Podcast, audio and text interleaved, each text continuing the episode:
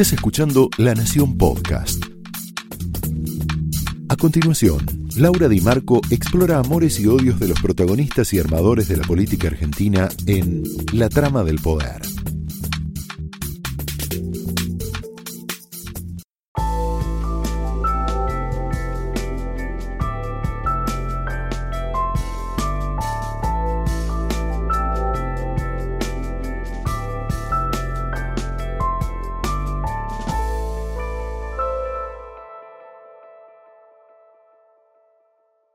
Buenas noches, bienvenidos a la trama de hoy, donde nos vamos a meter en el análisis de una semana picante, una semana intensa.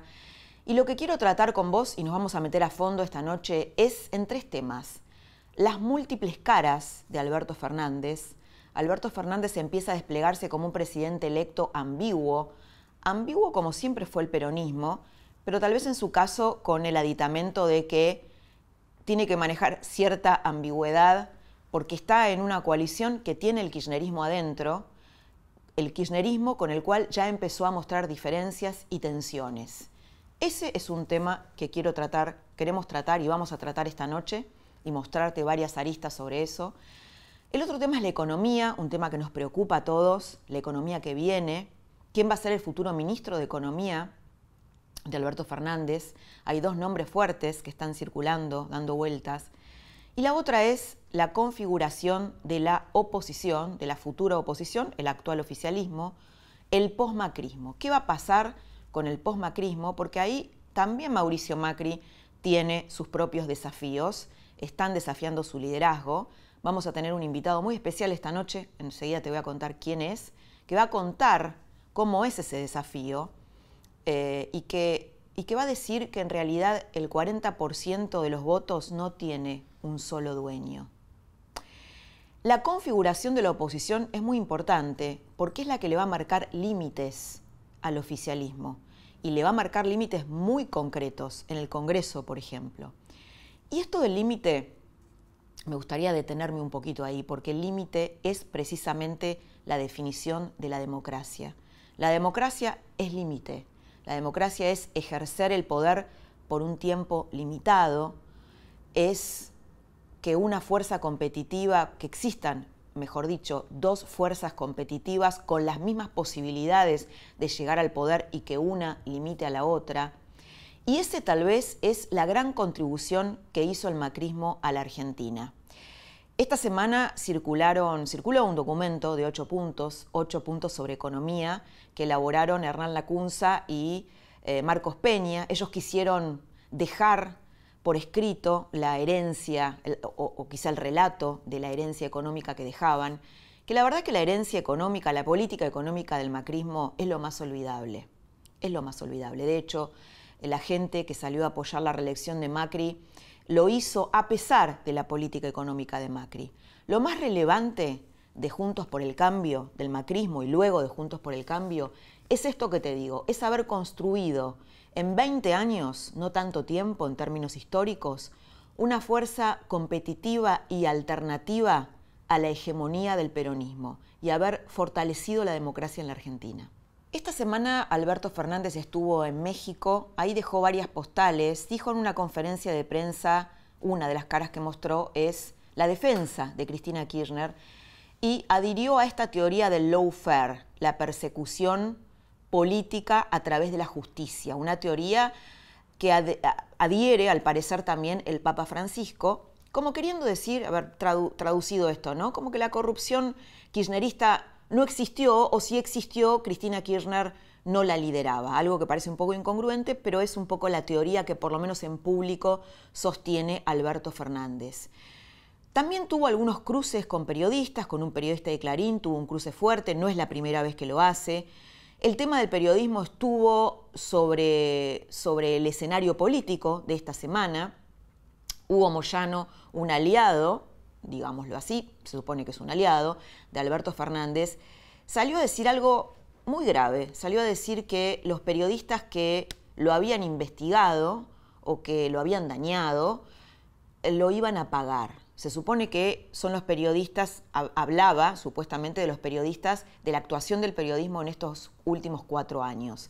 La realidad es que Hugo Moyano es un hombre que es investigado desde hace muchos años por el periodismo y ahora es investigado por la justicia por lavado de dinero, asociación ilícita y evasión impositiva.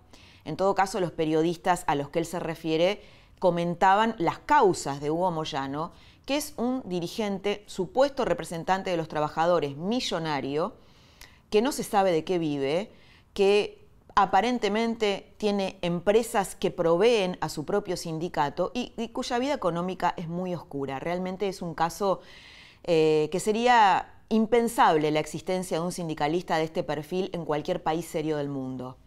Alberto Fernández mantuvo silencio frente, frente a, esta, a esto que dijo Moyano, que fue apoyado por otros dirigentes, por ejemplo por Rafael Bielsa, que era un hombre que la verdad que siempre tuvo un perfil muy institucionalista, un kirchnerista eh, racional, sensato, eh, al que no se le conocen casos de corrupción, por ejemplo. Sin embargo, él y algunos otros salieron a apoyar estos dichos de Moyano y Alberto Fernández, el presidente electo, no salió a repudiarlos. Por otro lado, la otra cara de Alberto Fernández es que ha dado muchas, muchas entrevistas a periodistas muy críticos de él, hecho que lo pone en una vereda opuesta a Cristina Fernández. Y la otra cara de esta semana es la charla que tuvo con Trump, una charla que tal vez sería impensable para, para Cristina Kirchner, una charla en donde supuestamente también se habló de una ayuda de Trump para la renegociación de la deuda con el fondo que es crucial para la Argentina. Hay dos candidatos a ocupar el Ministerio de Economía. Viene circulando desde hace bastante el nombre de Matías Culfas, un heterodoxo, un perfil cercano a, bueno, Alberto Fernández, a lo que Alberto Fernández eh, está expresando en materia económica, pero otro nombre empezó a circular con fuerza y es el de Guillermo Nielsen, que eh, hoy estuvo en Miami, viajó a Miami a mitad de esta semana y se, se, reunió en Miami con un hombre muy importante del FMI, que es Alejandro Werner, que es el encargado del fondo, el delegado del fondo para el hemisferio occidental. Allí están hablando sobre América Latina como una oportunidad para la inversión, sobre América Latina e inversiones. Y Guillermo Nielsen tiene un perfil bastante diferente al de Culfas. Es, por decirlo así, un, eh, un hombre promercado, algo, un nombramiento que tal vez podría equilibrar estos fantasmas que hay en torno a Alberto Fernández por algunas declaraciones en torno a que, eh, por ejemplo, esta semana el sindicalista Roberto Fernández habló de que había que darle la maquinita, había que emitir, hay un fantasma rondando el mercado, rondando eh, algunos círculos empresarios que tienen miedo de una que se desate una hiperinflación en la Argentina. Bueno, Guillermo Nielsen es el perfil opuesto a todo ese paradigma. Nielsen es un hombre que estuvo pidiéndole planes a las, empresas petroleras para crear una planta de eh, licuefacción del gas. Esto tiene que ver con el gas licuado, es el gas que puede exportarse y para eso se necesita la construcción de una planta. ¿Y por qué es importante esto? Es importante porque el albertismo está pensando en vaca muerta como otra fábrica productora de dólares, similar al campo parecido al campo. Y Nielsen estuvo también en este, eh, en este, en este esquema, ¿no? en contacto con las petroleras. Entonces, en esta semana Nielsen circuló como presidente de IPF, posible presidente de IPF, posible negociador de la deuda, de hecho ahora está en, Miami y ya tuvo eh, relación y, negociaciones o, o, charlas con los bonistas, es decir, con la parte, con la deuda privada de la Argentina, y se empezó a perfilar fuertemente como posible ministro de Economía de Alberto Fernández, que ahí estaría haciendo un equilibrio con su propia coalición. Tema Juntos por el Cambio y Macri. Macri tampoco la tiene fácil dentro de su propia granja, dentro de su propio territorio porque tiene desafíos a su liderazgo. Esta noche va a estar con nosotros Emiliano Jacobiti, que es uno de los referentes del eh, radicalismo porteño. Emiliano Jacobiti es aliado de Alfredo Cornejo, el gobernador mendocino, que es muy crítico de la gestión macrista, va a explicarte Jacobiti, por qué quiere o por qué dice que Macri no es el único dueño del 40% de los votos, que Juntos por el Cambio debería permanecer unido, pero con una conducción colegiada. Va a hacer revelaciones importantes con respecto al postmacrismo.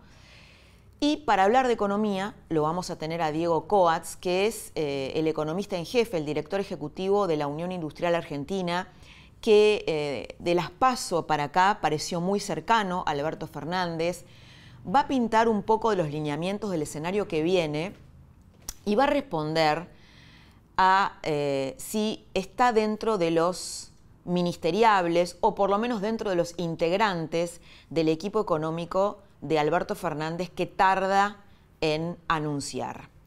¿Por qué te digo esto de Diego Coats? porque hubo otros eh, ministros de Economía de la Argentina, como José Luis Machinea, allá lejos y hace tiempo, pero acá más cerca en el tiempo también Miguel Peirano, que ocupó el mismo lugar que tiene Coats ahora y luego fueron eh, ministros de Economía. De hecho, es un hecho, aunque no lo pueda expresar Coats en esta entrevista explícitamente, que la UIA se siente mucho más cerca de Alberto Fernández que de Mauricio Macri. Te invito a entrar a la trama de esta noche que arranca de esta manera. Emiliano, buenas noches, bienvenido a, la trama de esta noche. Hola, ¿qué tal? ¿Cómo te va? Muchas gracias por invitarme. No, un gusto tenerte acá. Esta semana el gobierno, Marcos Peña y la CUNSA elaboraron una serie de puntos describiendo la herencia que dejan, ¿no? La herencia económica, sobre todo. Una herencia que tal vez suena demasiado elogiosa, ¿no? Pareciera que no hay una autocrítica ahí de, eh, cómo, digamos, cambiemos o Juntos por el Cambio dejó la economía. ¿Cómo lo ve el radicalismo? Yo creo que, mm, y, y la discusión que estamos dando dentro del partido, es que se hicieron, Cambiemos fue un proceso exitoso en el 2015 para devolverle la alternancia a la Argentina. En el gobierno de Cambiemos se hicieron, se hicieron cosas estructurales que, tienen que ver con volver a poner a la Argentina en una, por, la senda de un país próspero, que tienen que ver con devolver relaciones internacionales, eh, resolver parte del déficit energético, lo que nosotros no podemos creer, yo estoy analizando en profundidad eso ahora con equipos técnicos nuestros del partido, pero lo que nosotros no podemos negar es que la Argentina sigue teniendo problemas graves que tienen que ver con la situación económica, con la desigualdad, con los niveles de pobreza que tiene, que tiene la Argentina. Y lo resumo en los niveles de pobreza porque la inflación, la suba del dólar, se, terminan traduciendo en eso. Creo que esa es la peor cara que tienen, ¿no? La peor cara de la inflación. Si una inflación tiene ajuste de salario, no parece tan grave. La inflación, la constante devaluación a, a, los argentinos después de sucesivas crisis lo que nos dejan son cada vez más y más pobres. Por supuesto que este gobierno tomó una decisión muy importante, eh, a mi manera de ver, que es no ocultarlo. ¿no? El gobierno tomó la decisión de sincerar los problemas que tenía la Argentina. Yo creo que nadie puede resolver los problemas si no tiene un buen diagnóstico. Está claro que los problemas están sin resolver. Es esos problemas que para mí son los que creo que más triste hacen a, la realidad de la Argentina. Es decir, los problemas se admitieron, pero muchos de ellos no, no lograron resolverse y eso se tradujo en una derrota electoral. Esto es más o menos sí, lo que está diciendo. Sí, obvio. Me parece que eso es, eso es innegable. Muchas veces es, difícil. Bueno, hay distintos análisis, ¿no? Dentro del macrismo hay diversas eh, justificaciones o, eh, bueno, análisis diversos. Por ejemplo, mucho se ha hablado del contexto internacional desfavorable, por ejemplo. Eso fue una, una de las argumentaciones. De lo que la herencia del kirchnerismo, que fue muy difícil, que ha dejado un país destruido. Bueno, estas son es la explicación de, del núcleo duro del macrismo. Uno puede explicar un montón de cosas y muchas cosas pueden ser ciertas. Ahora, en todo caso lo que no tuviste fue la capacidad de explicarlo para que la gente te entienda y te deje continuar en este proceso, que para mí era muy importante que Argentina continúe. Ahora, ¿es cierto que había un contexto desfavorable? Sí, es cierto. Es cierto que encontraste la Argentina con la inflación creciente, con el desempleo, con el desempleo creciente, con la pobreza en crecimiento, también es cierto con un déficit energético mucho más grande de lo que, de lo que se esperaba, también es cierto. Yo creo que también nosotros nos debemos hacia adentro un análisis de, bueno, cuáles fueron los errores que se cometieron, que la sociedad, o por lo menos no, no pudimos hacerle entender a la sociedad que tenía que seguir apostando a, este proceso por decisiones que se tomaron tarde, por un espacio que en el momento que tenía que ampliarse eligió cerrarse o no ampliarse lo suficiente. Digo, no, me parece que em, son las cosas que vamos a tener que analizar, pero sobre todo nosotros los radicales, y en este caso con, con, lo que más hablo, que tiene que ver con los radicales de la Ciudad de Buenos Aires, nuestro principal problema ahora es ver cómo hacemos para colaborar en ver cómo resolver esos problemas, para que lo que se avanzó no se vuelva a retroceder y poder hacer las cosas que no se pudieron hacer hasta ahora. Sí, a ver, lo que aparece en el posmacrismo es un cuestionamiento del liderazgo de Macri, cómo lo venía ejerciendo, ¿no? Y tal vez la pregunta es, ¿de quién es, quién es el dueño del 40% de los votos? ¿Quién es el dueño? El, dueño del 40% de los votos son los, el 40% de los argentinos que votaron. Yo no creo que Macri sea el dueño de esos votos, tampoco creo que no tenga que, nada que ver con esos votos, porque por supuesto fue la persona que encabezó la lista que votó ese 40% de la gente. me parece que lo que hay ahí es gente que votó un espacio que no solo lo tiene a Macri, que tiene al radicalismo, que tiene distintos gobernadores, que tiene una gestión de la ciudad de Buenos Aires que se amplió y que hizo la mejor elección en la historia de la ciudad. ¿no? Me parece que si Macri es o no el líder de la oposición, a mí me parece que no vale la pena discutirlo, como no vale la pena discutir si es nadie ahora. Primero, porque no es la prioridad de la gente, no es la prioridad de la Argentina, por lo tanto no tiene que ser la nuestra. Y segundo, si nosotros logramos institucionar un frente, institucionalizar un frente político con reglas de juego claras, el que sea el, líder de la oposición va a ser el que le toque conducir ese frente político y lo va a decidir la gente. No hay nadie que hoy pueda decidirlo. Porque ahí estaríamos cometiendo un error. ¿No? Yo creo que... Macri eh, cree que él es el jefe de la oposición. Le salió también otro macho alfa, ¿no? Por decirlo de algún modo, Horacio Rodríguez Larreta, que ganó en la ciudad. mira, yo a mí por ahí a veces en, política hago, cosas que, no son marketineras, pero no me gusta mucho hablar de lo que creen los demás. Yo digo cómo veo yo las cosas y si no, si no es lo mismo, cada uno saca sus conclusiones. Yo creo que Macri está en derecho a creer lo que quiera. Me parece que eso no, alcanza para un espacio político. Un espacio político tiene que tener reglas de juego para, para definir esa diferencia, porque él puede creer una cosa, otro puede creer otra. Y bueno, ¿quién, ¿quién lo salda? Yo creo que el proceso de toma de decisiones... Bueno, hasta ahora lo saldó él, ¿no? Lo bueno, yo creo que el proceso de toma de decisiones dentro del espacio Junto por el Cambio es una de las cosas que hay que rever. ¿Por qué? Porque estuvo bien o estuvo mal que no haya paso. ¿Estuvo bien o estuvo mal cómo se definieron los candidatos? ¿Estuvo bien o estuvo mal en el 2017 no intentar abrirse todo lo posible para generar una masa crítica voluminosa que te permita llevar adelante las transformaciones que tenías y cerrarte un por poco ejemplo, más. incorporar una parte del peronismo como proponía Emilio Monzó. Por ejemplo, incorporar a Massa. Por ejemplo, en el caso nuestro de la ciudad, cuando nosotros propusimos competir en el 2017, no, pudimos hacerlo. Eh, y, creo que eso se corrigió. y los resultados de esa corrección muestran la mejor elección de la historia en la ciudad de Buenos Aires. ¿Por qué? Porque hoy tenemos en la ciudad un frente político amplio, que incluso es, lo integran fuerzas políticas que no, en algunos casos no integraron el, Frente Nacional, pero se pudo llevar adelante. ¿Por qué? Porque después de trabajar en una elección, nos sentamos, discutimos. Primero, en la elección discutimos con propuestas, diciendo, mira, esto lo hiciste bien, no te discuto esto, yo quiero que vayamos por esto, me parece que esta prioridad, esta prioridad le tenemos que dar fuerza. Bueno, de ahí en más, desde que terminó la elección, el que se sentó no se dedicó a hacer una oposición, una oposición que obstruya y el que ganó se dedicó a ver cómo podía hacer para tomar lo bueno que le decía el otro. Después de dos años de trabajar en la legislatura, primero firmaste un frente político que tenía todas las hipótesis de cómo ibas a resolver los conflictos.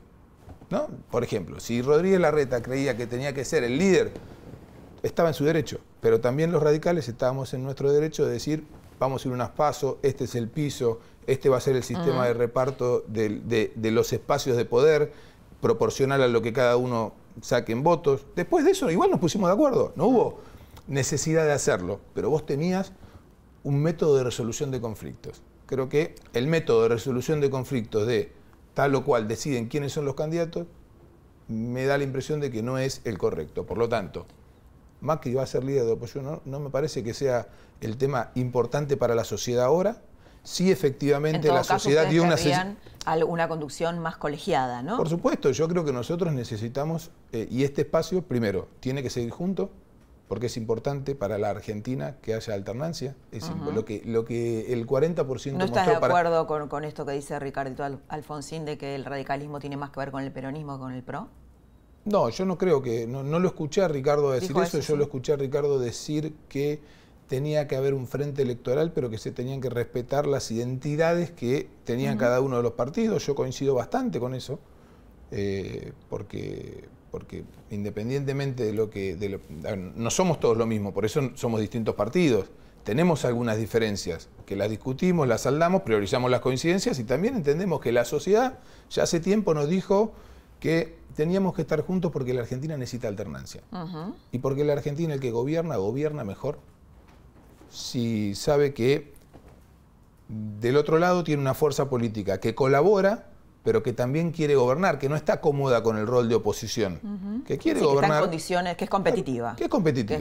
Eso le hace bien al sistema político de la Argentina. Ahora, Emiliano, eh, vos hablabas de, cómo se toman las decisiones. Se tiene que decidir ahora quién conduce el bloque del radicalismo, ¿no?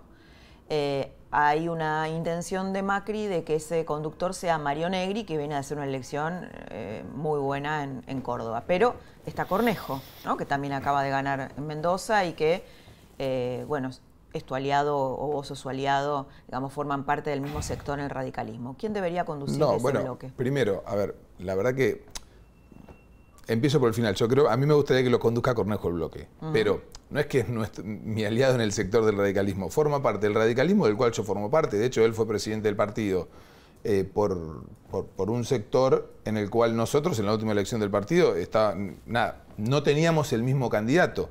Después de ahí de consenso. Pero hay una disputa entre de, Negri y Cornejo, ¿no? Sí, de consenso surgió el nombre de Alfredo. Y me parece que el liderazgo de Alfredo es un liderazgo positivo que mostró que administró su provincia, que la administró bien, que encontró una provincia en crisis, que la pudo sacar adelante, eh, que también dio una pelea, que revirtió un resultado. Fue de los que llevó la voz cantante en el partido, en conjunto con otros, como por ejemplo con Martín Lustó, con muchos otros dirigentes, que dijeron que teníamos que ir a una paso, que teníamos que ampliarnos, eh, que, no, que no nos alcanzaba solo con los que en ese momento eran parte de, que la Argentina no le alcanzaba solo con los que formaban parte de Cambiemos para eh, llevar adelante las transformaciones que teníamos que llevar adelante, porque creíamos que la grita no era el camino, porque te podía hacer ganar la elección, pero era complicado para gobernar después. Si, vos no, no, tenías en las cámaras un sistema de diálogo eh, fluido con el otro. Digo, Argentina necesita hacer transformaciones de fondo. Después, tampoco me consta que Macri quiera que sea uno que sea el otro, y si así fuese, me parecería bueno, mal. lo cuentan todos, ¿no? Bueno, si, es así, a mí no me consta, si es así me parece mal porque no creo que... siempre fue junto con Jesús Rodríguez un radical más cercano a la Casa Rosada, ¿no? Para mí, eh, Mario Negri es un, un, radical, un excelente, un excelente diputado. Eh, de hecho, me parece que tiene condiciones también puede ser presidente del interbloque. Eso el radicalismo lo tendrá que discutir. Esta semana grabó y se habló de mecha corta, que la Argentina tiene mecha corta. ¿Cornejo no tiene un poco mecha corta? ¿No? su carácter, digamos, em, ayudaría a la cohesión de un bloque o a la conducción de un bloque donde necesitas tal vez otro tipo de temperamento? Cornejo tiene en su provincia un frente político más amplio que Juntos por el Cambio.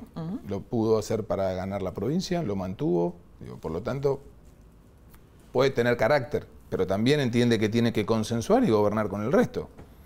Eh, creo, que la, creo que la provincia de Mendoza es un ejemplo, conjuntamente con la ciudad de Buenos Aires, de frentes políticos que tienen incluso más partidos de los que participan en, Juntos por el Cambio. ¿Es cierto que Cornejo quiso romper el bloque justamente por esta disputa con el liderazgo con Negri? No, no, no lo hablé con. No la verdad que no lo hablé con Alfredo y no me no, me consta que, así sea. Digamos, sí creo que los radicales también, eh, o por lo menos soy de los que cree que tenemos que también mostrarle a la sociedad que el radicalismo es un partido que, tiene mucho futuro, no solo presente, no solo una historia eh, muy pero muy rica y que hizo mucho por, por, la Argentina democrática, sino también que el radicalismo tiene que hacerse cargo de que en la mayoría de las universidades de todo el país existen jóvenes radicales que eh, muestran que tienen capacidad de gestión, que tienen capacidad de, liderazgo. Eh, en, la juventud de los barrios también eso pasa. Y también, por eso creo que el radicalismo tiene que rotar en los lugares de, de gestión partidaria que tienen, porque también eso le permite mostrar otro liderazgo. Yo creo que es muy positivo que un liderazgo que por ahí está en una provincia o en una intendencia que gobierna bien, el radicalismo le dé la posibilidad de tener mucho más visibilidad.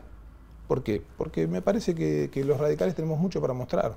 La figura de, me gustaría que habláramos de la figura de eh, el Cotino Siglia, ¿no? que es una especie de, bueno, de figura mítica del radicalismo, que hoy está teniendo mucho peso en el radicalismo porteño, pero también a nivel nacional, y, ustedes tienen un vínculo eh, político importante, vos y Martín Lustó. ¿Cómo es el Cotino Siglia? Que tiene a ver, un halo de misterio, de mala prensa. No, voy a hacer una, no voy a hacer una, así como no hablo de los demás. primero, creo que la mala prensa es injusta. No hablo de los, así como no hablo de, los demás, tampoco voy a hablar de, personas que quiero, de cómo son. En todo caso, me encantaría que por ahí le hagas una, entrevista a él y, y, seguramente. Sí, lo queremos invitar a la trama, sí, por supuesto. Es, es, uno de los dirigentes de nuestro partido. Eh, muy amigo mío, en el cual es hombre de consulta permanente porque, porque creo que es una, una de las personas más, más, inteligentes que a mí me, tocó cruzarme a lo largo de mi vida política, aparte de, mi amigo y un referente nacional de, nuestro partido. ¿Y ese halo misterioso por qué lo tiene? Porque él es un dirigente de bajo perfil, ¿no? En general no da entrevistas, no se muestra. Porque hace mucho que no tiene un rol formal, me da la impresión, y que eso hace que, atrás de eso se genere, se genere un mito, y porque es un dirigente que, más allá de no tener un rol formal por ahí o no estar en un gobierno hace mucho tiempo, tiene mucha influencia sobre mucha, muchos sectores y, mucho, y muchos radicales de todo el país, o del movimiento sindical, o de, o de la vida política de la Argentina, porque me parece que así se lo ha ganado.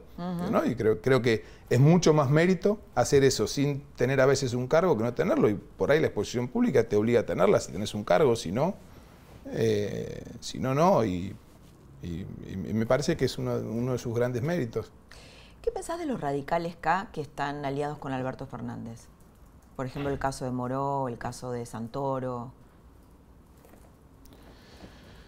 A los dos los respeto porque son grandes militantes. Eh, y me parece que hacen lo que creen. Digo, no, los tomo como radicales porque en su momento tomaron la decisión de irse del partido. no, hubo muchos radicales que, Carlos Corach fue presidente de la Juventud Radical y después decidió hacer su carrera en el peronismo. Bueno, el propio Cornejo fue radical K, ¿no? Lo que yo sí creo, no, siempre fue radical, siempre fue radical. lo que yo creo es que si uno pertenece a un partido, está en un partido, bueno, si toma la decisión de irse a otro, se fue a otro.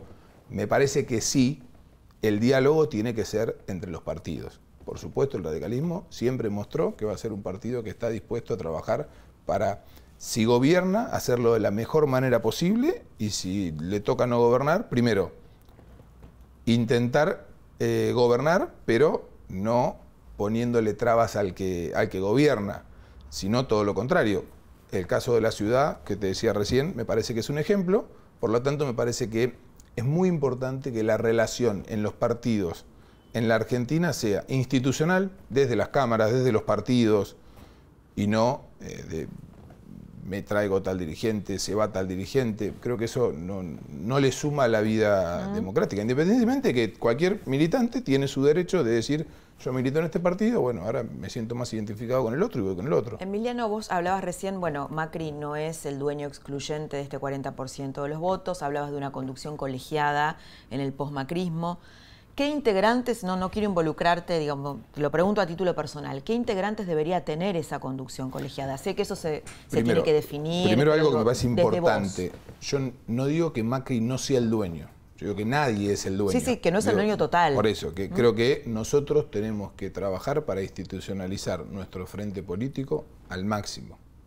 Eso nos va a permitir que no solo participemos de Juntos por el Cambio los que hoy estamos, sino que haya otros actores de la sociedad que entiendan que Juntos por el Cambio es la herramienta política para transformar lo que ellos creen que son injusticias eh, en la Argentina. Eso, eso quedó claro. El ejemplo más claro, ¿cuál es? Por ejemplo, la ciudad de Buenos Aires.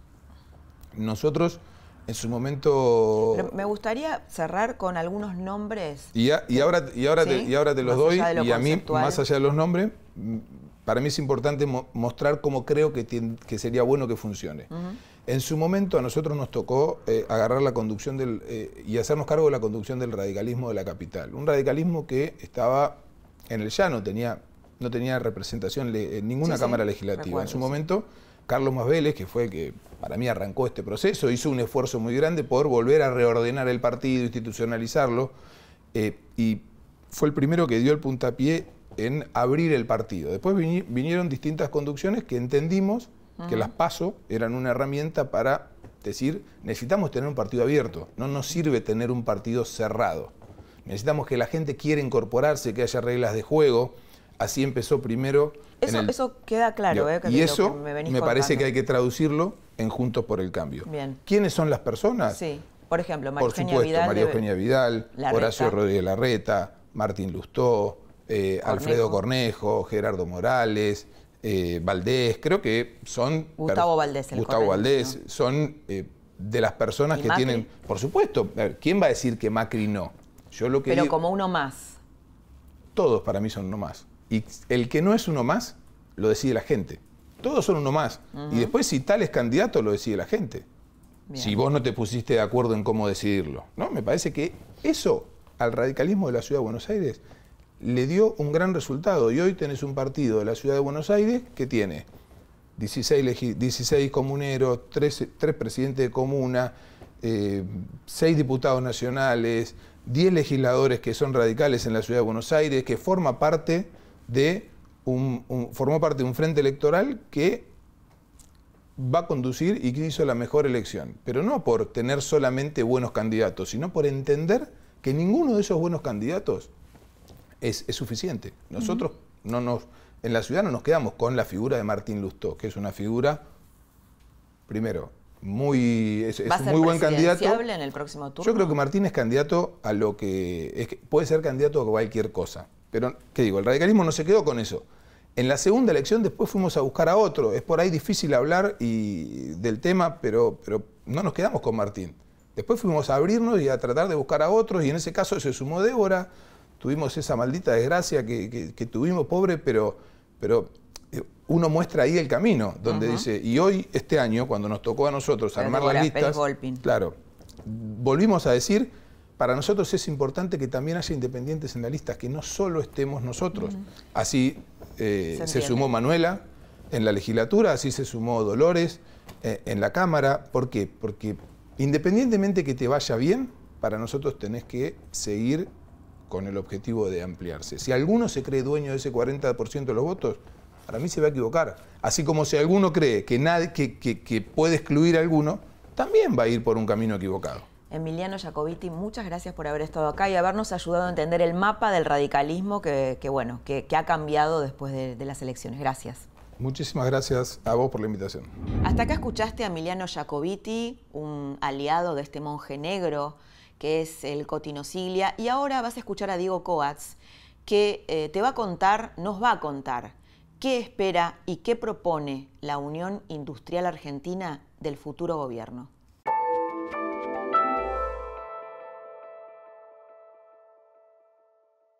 Diego Coats, economista en jefe de la UIA, ¿integrará el futuro equipo económico de Alberto Fernández? Diego Coats, bienvenido, buenas noches buenas a la noches. trama de hoy. Un placer estar aquí. Igualmente. Y sobre todo, eh, una oportunidad también para preguntarte muchas cosas sobre economía, que donde hay mucha ansiedad, ¿no? Donde Alberto Fernández todavía no, no muestra sus cartas, no muestra su programa económico. ¿Desde la UIA tienen algún indicio de qué, puede, qué lineamientos puede tomar? Mira, me parece que hay que, siempre manda lo, lo urgente, pero hay que discutir lo importante. Lo importante bien, primero es pensar un, un proyecto de desarrollo, es decir, cuál es la política de desarrollo, que es lo que al, al país le cuesta mucho debatir y consensuar por las urgencias de, de- de corto plazo. ¿no? Entonces yo diría, hay que, desde la UIA hemos sacado hace un, hace un tiempito un plan productivo como para lo como insumo para el debate, para el debate, para la campaña electoral.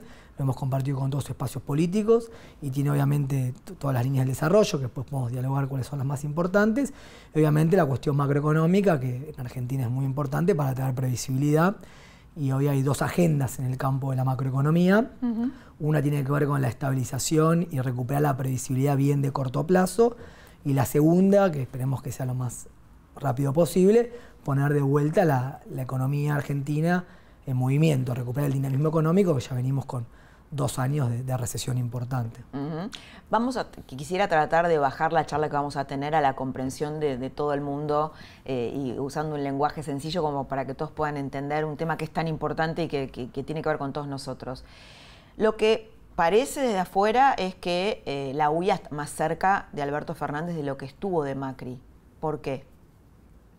No, mira, creo que esos son más, siempre cuando, cuando salen trascendidos, las fotos y demás, eh, se, se presta confusión. La UIA siempre dialoga con todos los gobiernos y marca en lo que está de acuerdo y en lo que no está de acuerdo, digo. Entonces, finalmente después no es una entidad, es totalmente apartidaria de la entidad y lo que defiende es un modelo de país productivo, sobre todo de agregado de valor con empleo de calidad. Eh, obviamente siempre cuando hay campañas o cuando viene en- en- en- cuando venís con una, economía en tensión, sobre todo con un sector industrial que los últimos dos años le ha ido bastante mal, el diálogo con el gobierno, que puede, puede haber algunas diferencias en materia financiera, macroeconomía, y después eh, eh, cuando se, su- se suma la campaña salen estos trascendidos, pero efectivamente no son así. La entidad tiene más de 130 años y lo que defiende es un modelo productivo de agregado de valor y un diálogo con todos los espacios políticos y siempre un diálogo franco con, con todos los oficialismos, ¿no? en el cual se marca lo que está bien y cuando lo que consideramos que son cor- políticas correctas y cuando hay diferencias también se manifiestan. ¿no? Algunos gobiernos son, tienen, la- la- les gusta más entrar en tensión, otros menos, así que pues, esto la verdad que va cambiando con el correr de los años. Bueno, Alberto Fernández habla de un perfil industrialista. eh, Cristina Kirchner también hablaba de eso, pero finalmente ese modelo no terminó de desarrollarse o no, o no de la manera que el kirchnerismo lo quiso comunicar. ¿Qué pasó en la era, para hacer un balance en la era Macri con la industria? ¿Cómo evalúan que eso, eh, cómo, se desarrolló, cómo funcionó? Mira, a ver, me voy un poquito más atrás. La industria... eh, Digo, sobre porque todo vos lo- recién hablaste de un desarrollo productivo que parece que no, que no hubiera existido durante, que no existió de hecho, vamos, durante el gobierno de Macri, pero ¿cuáles fueron sus, Mira, yo te sus responsabilidades? Yo te diría, la industria tiene un periodo de reindustrialización y un crecimiento muy, muy importante hasta el 2007, que después se extiende hasta el 2011, y desde fines del 2011, es decir, los últimos ocho años ya el país, pero sobre todo la industria, está estancada. Lo que ocurre en los últimos cuatro años... ¿Desde que- cuando lo ubicás? Desde el Desde el 2011. Si los máximos, mejores 2011. indicadores de la industria y del país de pobreza en general, de, de los últimos 20 años son el 2011. Si promedio, mitad del 2011, eh, obviamente Brasil crecía mucho, ya había problemas en la macroeconomía local, inflación y demás, pero, pero todavía la economía seguía creciendo. Desde que se impone el cepo cambiario, o sea, a fines del 2011, el primer cepo, eh, la economía se estanca y en particular la industria empieza a caer. Eh, en el caso específico de los últimos cuatro años, los últimos dos han sido los más marcados. Y la industria, para, para ponerlo en números, en, en- en términos per cápita, porque uno cuando habla de actividad tiene que descontarle el crecimiento vegetativo de la población, porque cada vez hay más gente y se incorpora más gente al mercado de trabajo, más jóvenes. En términos per cápita estamos casi un 18% abajo del 2011.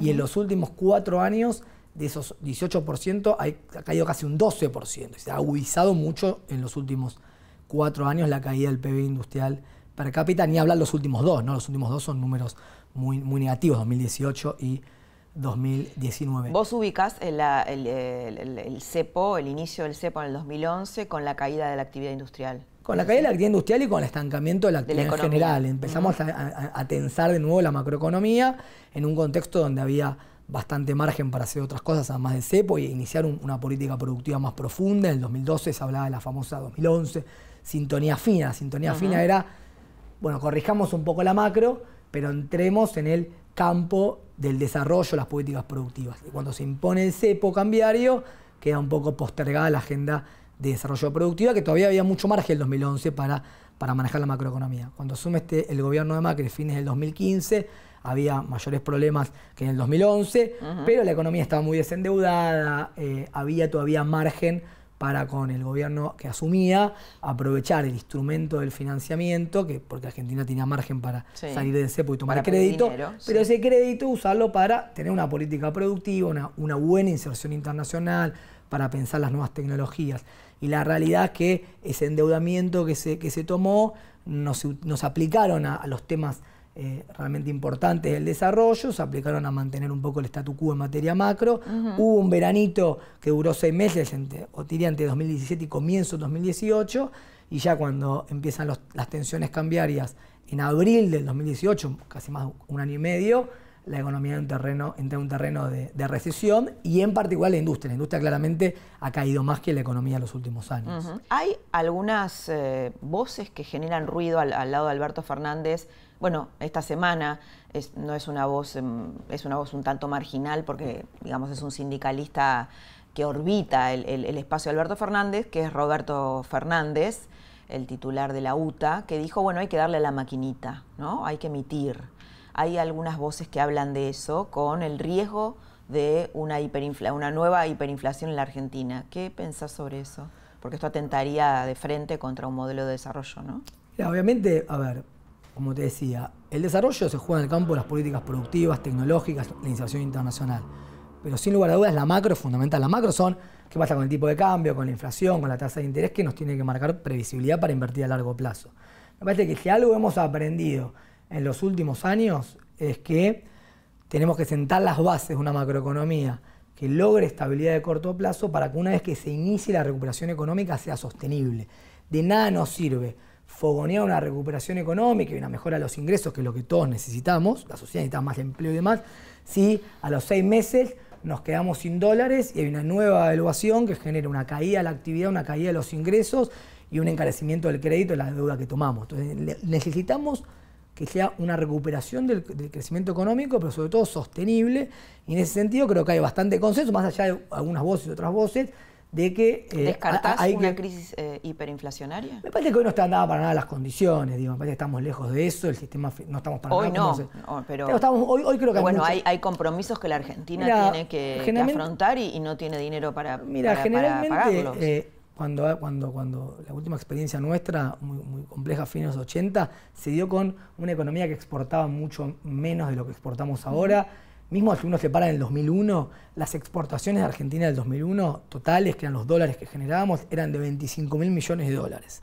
Hoy con bienes y servicios, porque exportamos mucho software y demás, estamos arriba de 70 mil millones de dólares. Es una economía que genera mucho más dólares y que si, efectivamente se hacen las cosas bien, debiéramos poder traer previsibilidad cambiaria. Y como vimos esta semana, el Banco Central Obviamente los controles y el cepo tienen que ser algo que no sea, que sea transitorio y volver naturalmente a un mercado eh, libre.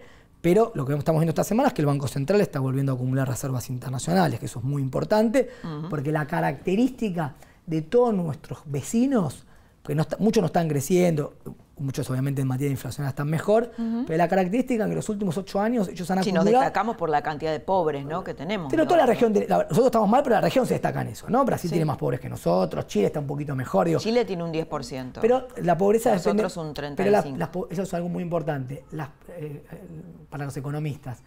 Eh, las mediciones de pobreza son de cada uno de los países, las canastas de pobreza. Si uno, está, si uno pone el mismo indicador, si uno toma cuál sería la pobreza de Brasil, tomando la medición de Argentina, es mucho más que la propia pobreza que informa Brasil, digo, ¿no?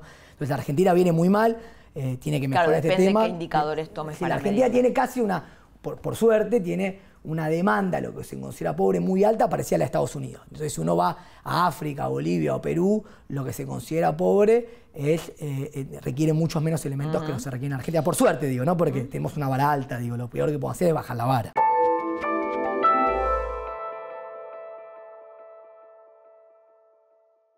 Me gustaría poder definir con vos eh, lo que estamos viendo a nivel económico de Alberto Fernández y estas dos figuras que, son contrapuestas, me parece, no sé qué pensás vos, de posibles ministros de Economía, de, no de Hacienda, sino de Economía del albertismo. Uno es Guillermo Nielsen, sonó fuertemente esta semana Guillermo Nielsen, y Matías Culfas, que aparece muy pegado a Alberto Fernández. Uno tiene un perfil heterodoxo, que me gustaría que lo explicaras, porque entiendo que Alberto Fernández los, los presentó, ¿no? Con la UIA o los, le puso a Matías les puso a Matías Culfa como interlocutor.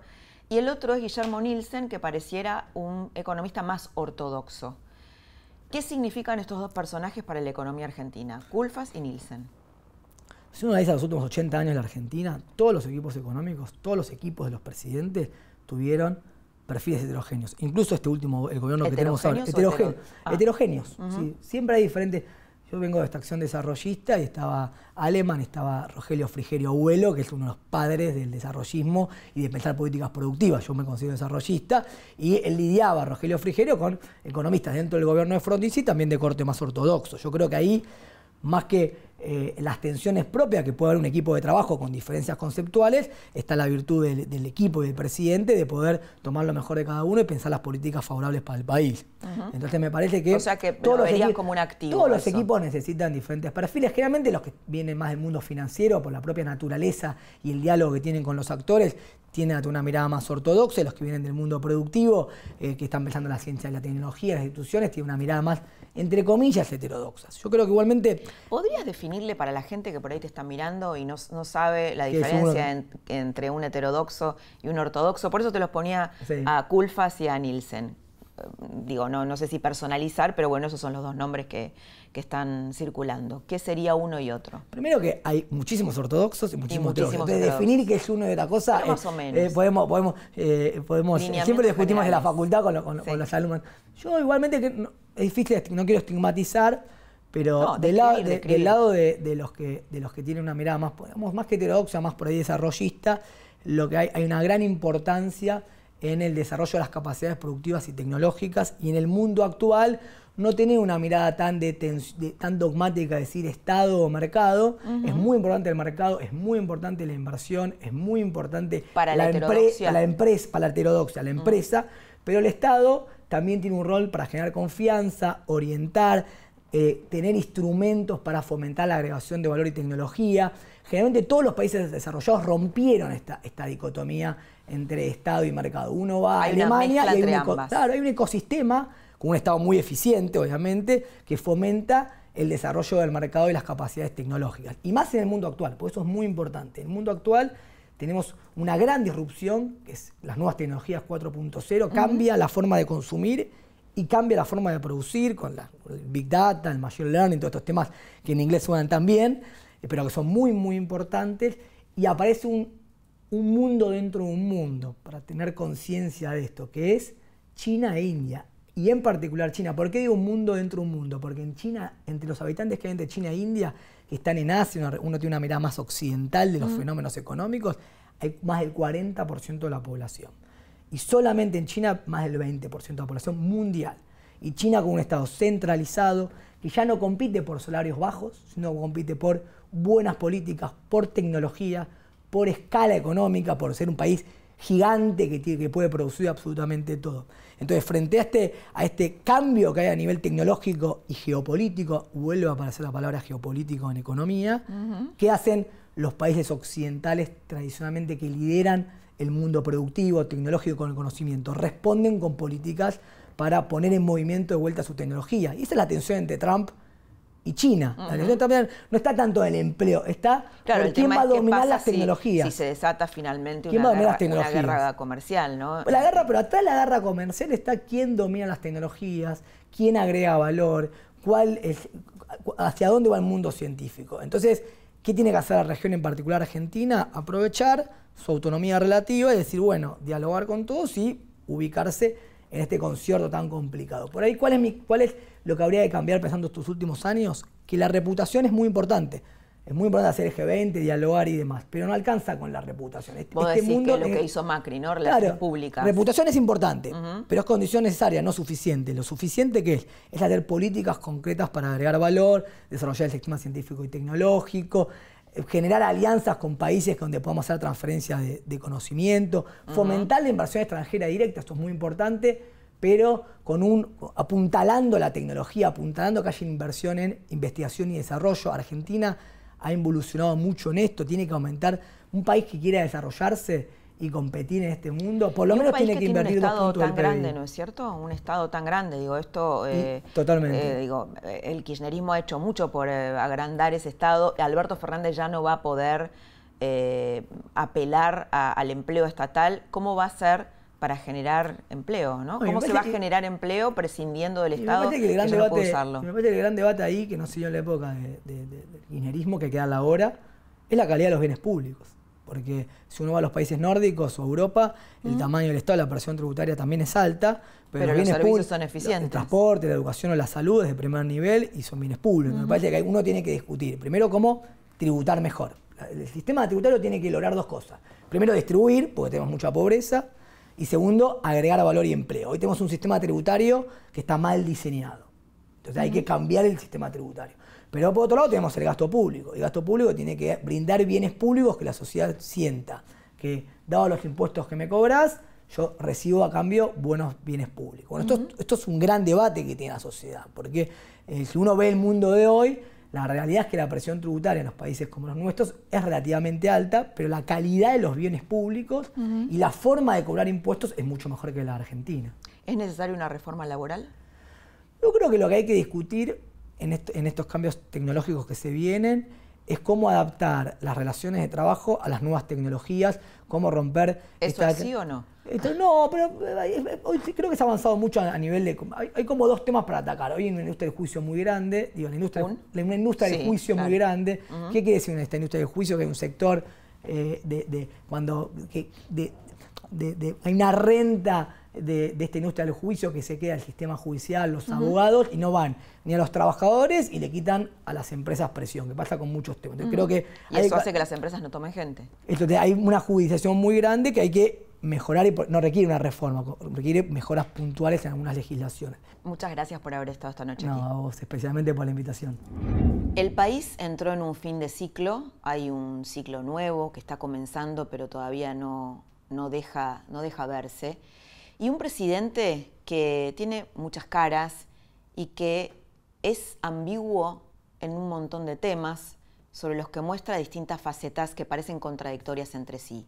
Lo que es seguro, entre tantas dudas, entre, tantas, entre tantos enigmas, es que Alberto Fernández va a tener que enfrentar una enorme cantidad de demandas en un país como la Argentina que está económicamente quebrado. Y si alguien de los que votó Alberto Fernández cree que vuelve la fiesta, la fiesta kirchnerista, bueno, se equivoca. Y habrá que ver cómo el nuevo presidente enfrenta el escenario que le va a tocar tramitar. Te espero la próxima semana para seguir compartiendo otra trama del poder. Que tengas muy buenas noches.